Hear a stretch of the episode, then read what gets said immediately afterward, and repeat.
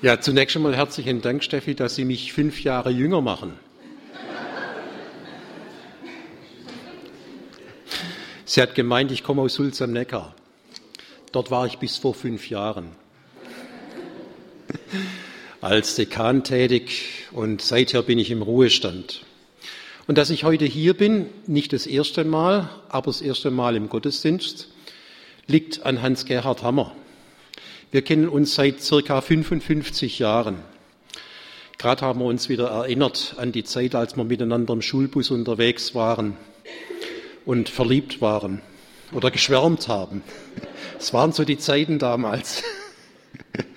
Er ist auch schuld, dass ich jetzt heute hier bin. Denn vor einem Jahr, ziemlich genau vor einem Jahr, war er umgekehrt als Prediger bei uns in Mötzingen im Atempause-Gottesdienst. Das ist ein Gottesdienst wie hier jetzt der Godi mal anders. Da habe ich ihn als Prediger eingeladen und dann hat er gesagt, also wenn schon, dann eine Hand wäscht die andere, muss ich auch mal herkommen. Ja, heute ist Palmsonntag, daran wurden wir ganz am Anfang erinnert. Jesus zieht in Jerusalem ein. Das ist ja die Geschichte, die normalerweise mit dem Palmsonntag verbunden ist. Heute Morgen auf der Herfahrt haben wir im Radio, in der Radiobotschaft gehört oder wurden daran erinnert, wie die Menschen Jesus empfangen haben und kurze Zeit darauf haben sie ihn ans Kreuz geliefert, wie leicht wir manipulierbar sind.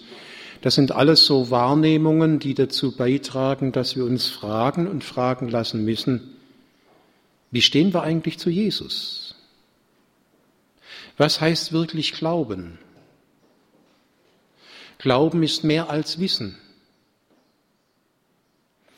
Ich habe deshalb eine Geschichte für heute gewählt, die auch genau auf diese Fragen eingeht. Die Geschichte von Nikodemus aus dem dritten Kapitel des Johannesevangeliums. Dort heißt es, es war aber ein Mensch unter den Pharisäern mit Namen Nikodemus, einer von den Oberen der Juden. Der kam zu Jesus bei Nacht und sprach zu ihm, Meister, wir wissen, du bist ein Lehrer von Gott gekommen, denn niemand kann die Zeichen tun, die du tust, es sei denn Gott mit ihm. Jesus antwortete und sprach zu ihm, Wahrlich, Wahrlich, ich sage dir, es sei denn, dass jemand von neuem geboren werde, so kann er das Reich Gottes nicht sehen. Nikodemus spricht zu ihm, wie kann ein Mensch geboren werden, wenn er alt ist? Kann er denn wieder in seiner Mutter Leib gehen und geboren werden? Jesus antwortete, Wahrlich, wahrlich, ich sage dir, es sei denn, dass jemand geboren werde aus Wasser und Geist, so kann er nicht in das Reich Gottes kommen. Was vom Fleisch geboren ist, das ist Fleisch. Und was vom Geist geboren ist, das ist Geist.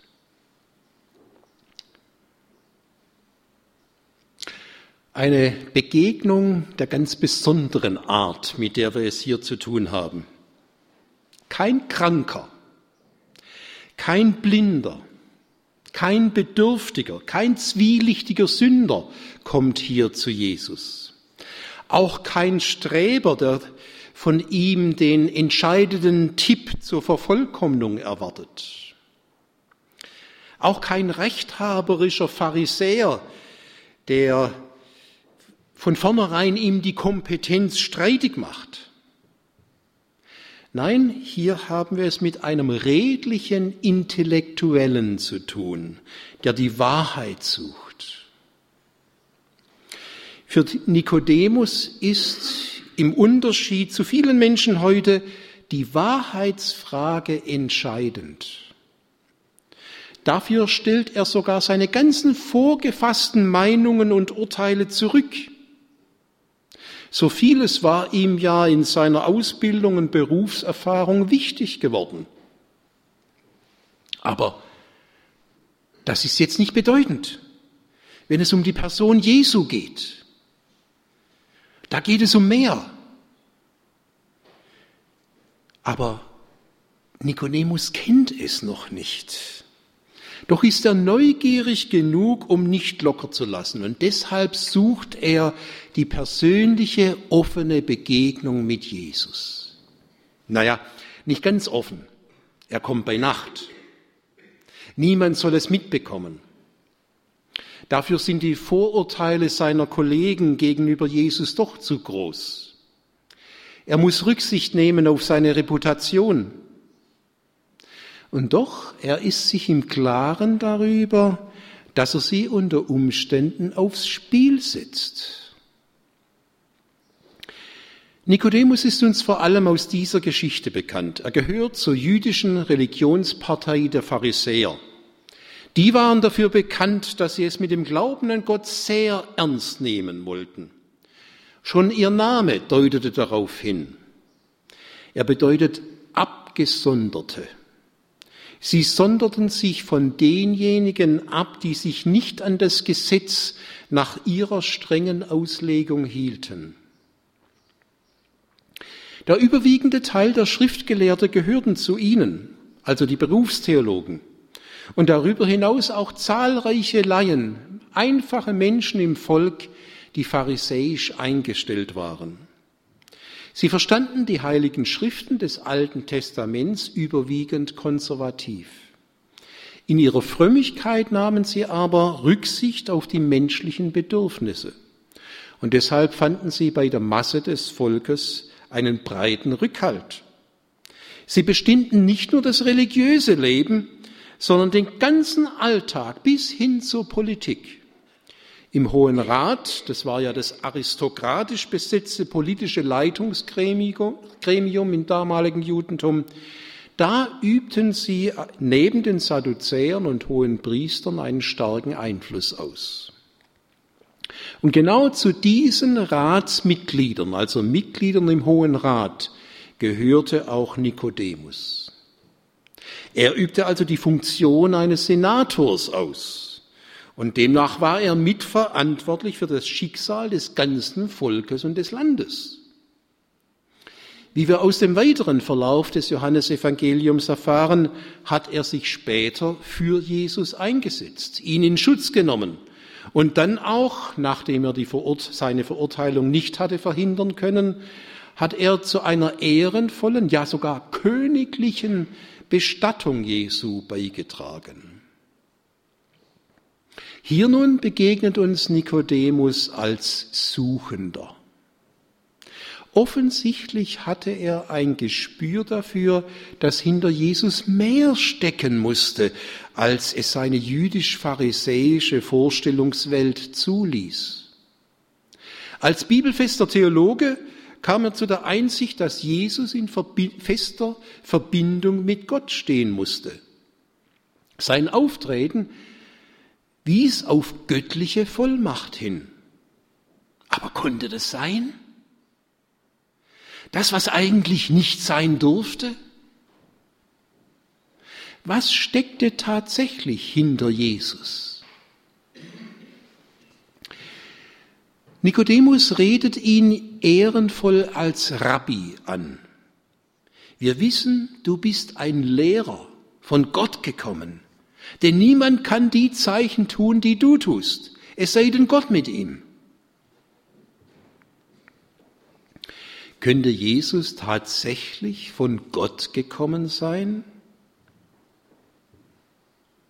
Diese einsichtsvolle Frage veranlasst Nikodemus, mehr erfahren zu wollen. Er war sich im Klaren, dass er damit im Widerspruch stand zu dem, was die offizielle Lehrmeinung war und zuließ. Allerdings sagt er, wir wissen. Geht es anderen auch so wie ihm? Eher versteckt er seine persönliche Erkenntnis hinter diesem allgemeinen Wir. Er sucht ja auch den Schutz der Nacht. Er suchte nach der Wahrheit. Und solange er darüber keine Klarheit hatte, kam er nicht zur Ruhe. Das Überraschende nun ist, wie Jesus auf seine Feststellung reagiert. Sie kommt ja fast einem Bekenntnis gleich.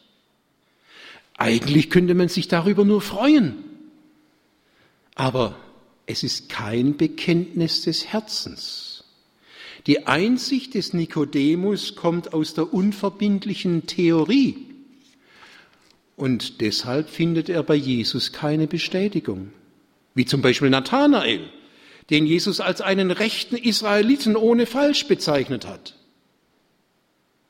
Jesus freut sich auch nicht und dankt ihm auch nicht für die zuerkannte Ehre eines Rabbi, dem man ja eine hohe Lehrautorität zuwies. Und obwohl Nikodemus in die richtige Richtung dachte, ließ sich Jesus offensichtlich gar nicht erst auf ein Lehrgespräch ein. Eine bloße Fachdiskussion, in der die Gottesfrage theologisch erörtert wird, bleibt eben unverbindlich. Theoretische Diskussionen, und seien sie mit noch so hoher Überzeugungskraft verbunden, das wissen wir genauso aus unserer heutigen Erfahrung, wecken in aller Regel keinen Glauben.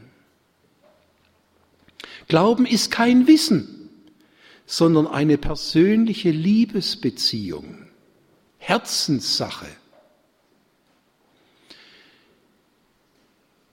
Deshalb konfrontiert Jesus Nikodemus stattdessen direkt mit der Herausforderung zum neuen Leben.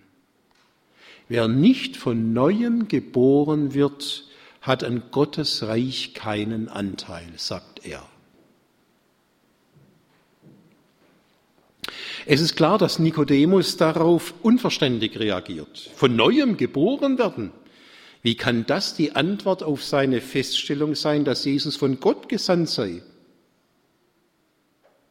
Sobald ein Mensch auf der Welt ist, hat er doch nur noch Altern und Tod vor sich. Aber Nikodemus spürt zugleich, dass es um mehr geht. Neues Leben. Er kennt die Formulierung, die Jesus gebraucht. Von neuem geboren werden heißt wörtlich von oben her geboren werden. Oben, das bezeichnet in der biblischen Vorstellungswelt immer den Himmel und Gott selbst. Und genau das bestätigt Jesus, indem er ihm mit anderen Worten dasselbe sagt.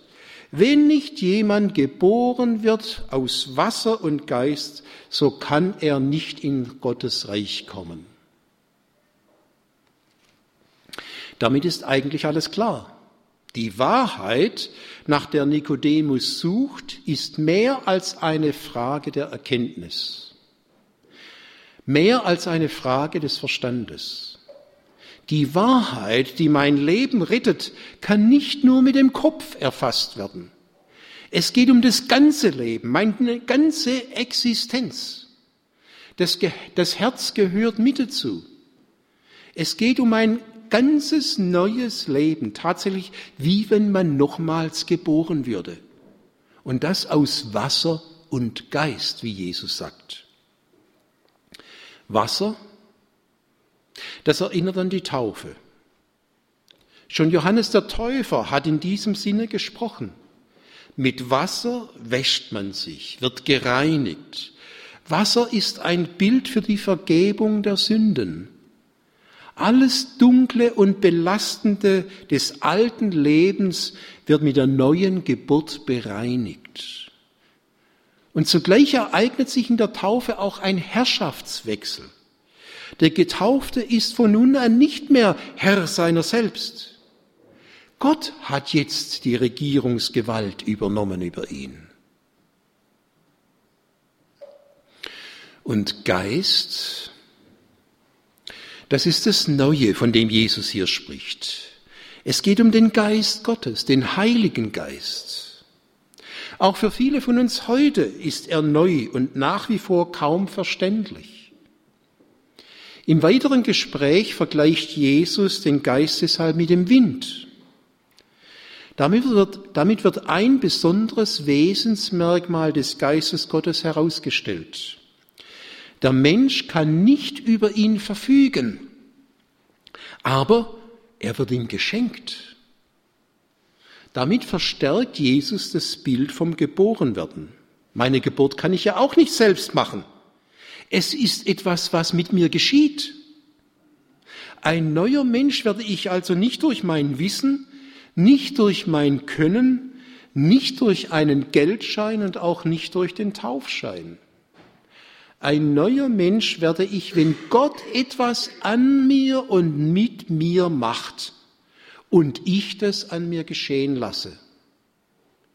Das kann in einem kurzen Augenblick geschehen. Aber es kann sich auch Jahre und Jahrzehnte hinziehen. Ich denke an die Geschichte eines Mannes, über dessen Lebensschicksal ich in einem Buch gelesen habe. Es trägt den Titel Zwie. Zwie ist ein jüdischer Junge aus Polen, der als Fünfjähriger von seiner Mutter ins Waisenhaus gebracht wird. Kurz darauf wurde die übrige Familie ins Warschauer Ghetto gezwungen und kam dort aller Wahrscheinlichkeit nach um. Es ist ein ergreifender Weg, den der kleine Kerl zu gehen lernt. Er als einziger seiner Familie, der davonkam. Immer wieder auf der Flucht, durch harte Entbehrungen durchgeschlagen. Er musste lernen, geschickt und schlau den deutschen Besatzern zu begegnen, um nicht seine jüdische Identität zu verraten. Nach dem Krieg kommt er dann mit vielen anderen Juden, die eine neue Existenz suchen, nach Israel. Zunächst wurde er noch von den Engländern auf Zypern interniert. Danach gehörte er zu den israelischen Einheiten, die in den blutigen Auseinandersetzungen des Befreiungskrieges 1948 ihren neuen Staat gegen die, die arabische Übermacht verteidigten. In dieser ganzen Zeit ist er immer wieder nur knapp dem Tod entronnen. Er hat erleben müssen, wie Menschen direkt neben ihm umgekommen sind. Und er selbst kam davon. Das brachte ihn auf den Gedanken, dass, es, dass das doch nicht nur seiner Geschicklichkeit zu verdanken sei. Dabei war er nie religiös gewesen. Aber jetzt fragte er sich doch, ob da nicht ein anderer dahinter stecke. Und merken Sie, er fängt an zu fragen und zu suchen, so wie Nikodemus zu Jesus gekommen ist. So wie Nikodemus zu der Erkenntnis kam, da muss doch mehr dahinter stecken. Und Zwie der die ganzen Schrecken und die Brutalität des Holocaust erlebt hatte, für den Gott ein eher furchterregender Name war, mit dem er nichts zu tun haben wollte, er begann nach Gott zu fragen, nach der Wahrheit über sein Leben zu suchen.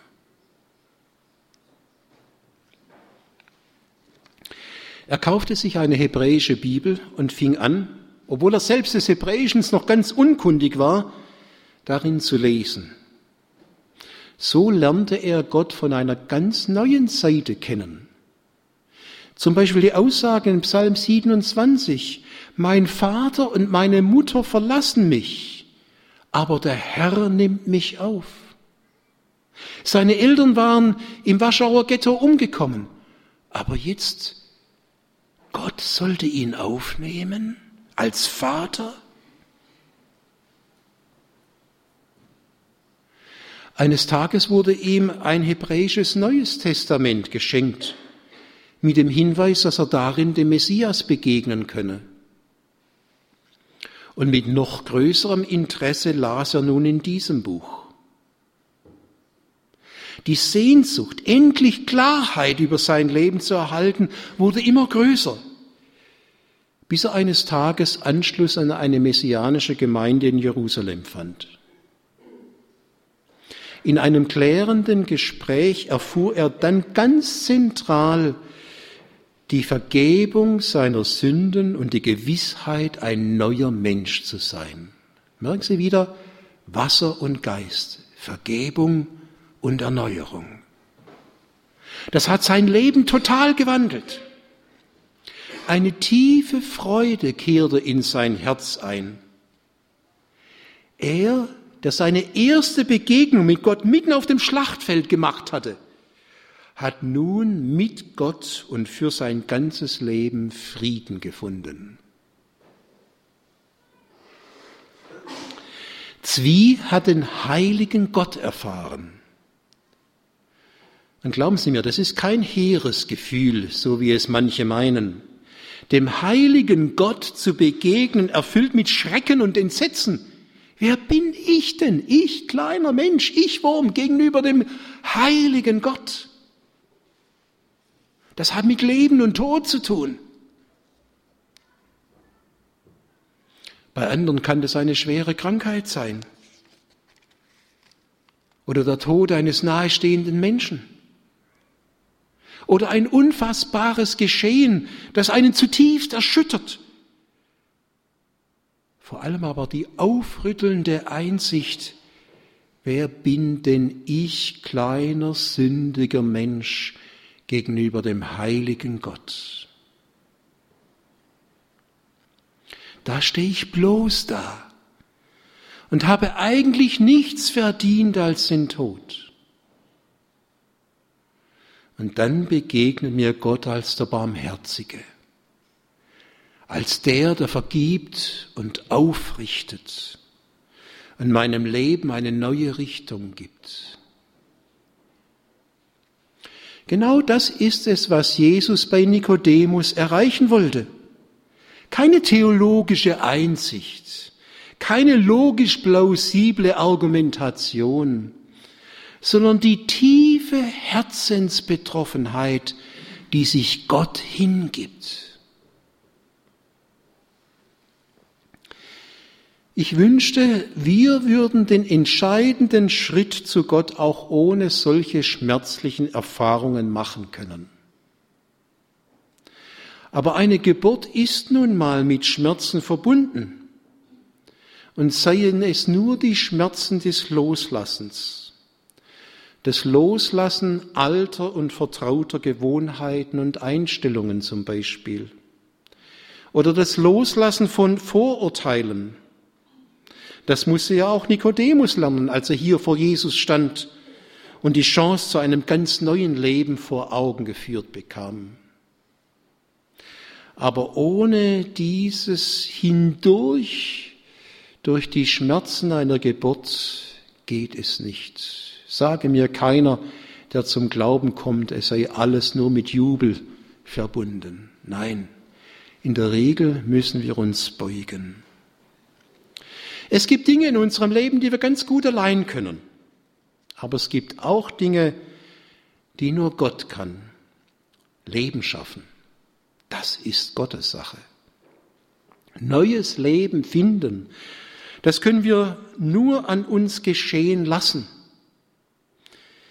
Vielleicht bedarf es dazu einer solchen nächtlichen Begegnung wie bei Nikodemus. Er hat sich auf den Weg gemacht, weil er sich mit der Oberflächlichkeit unseres Lebensalltags nicht zufrieden gab. Diese Chance haben auch wir. Auch und gerade heute an Palmsonntag. Amen.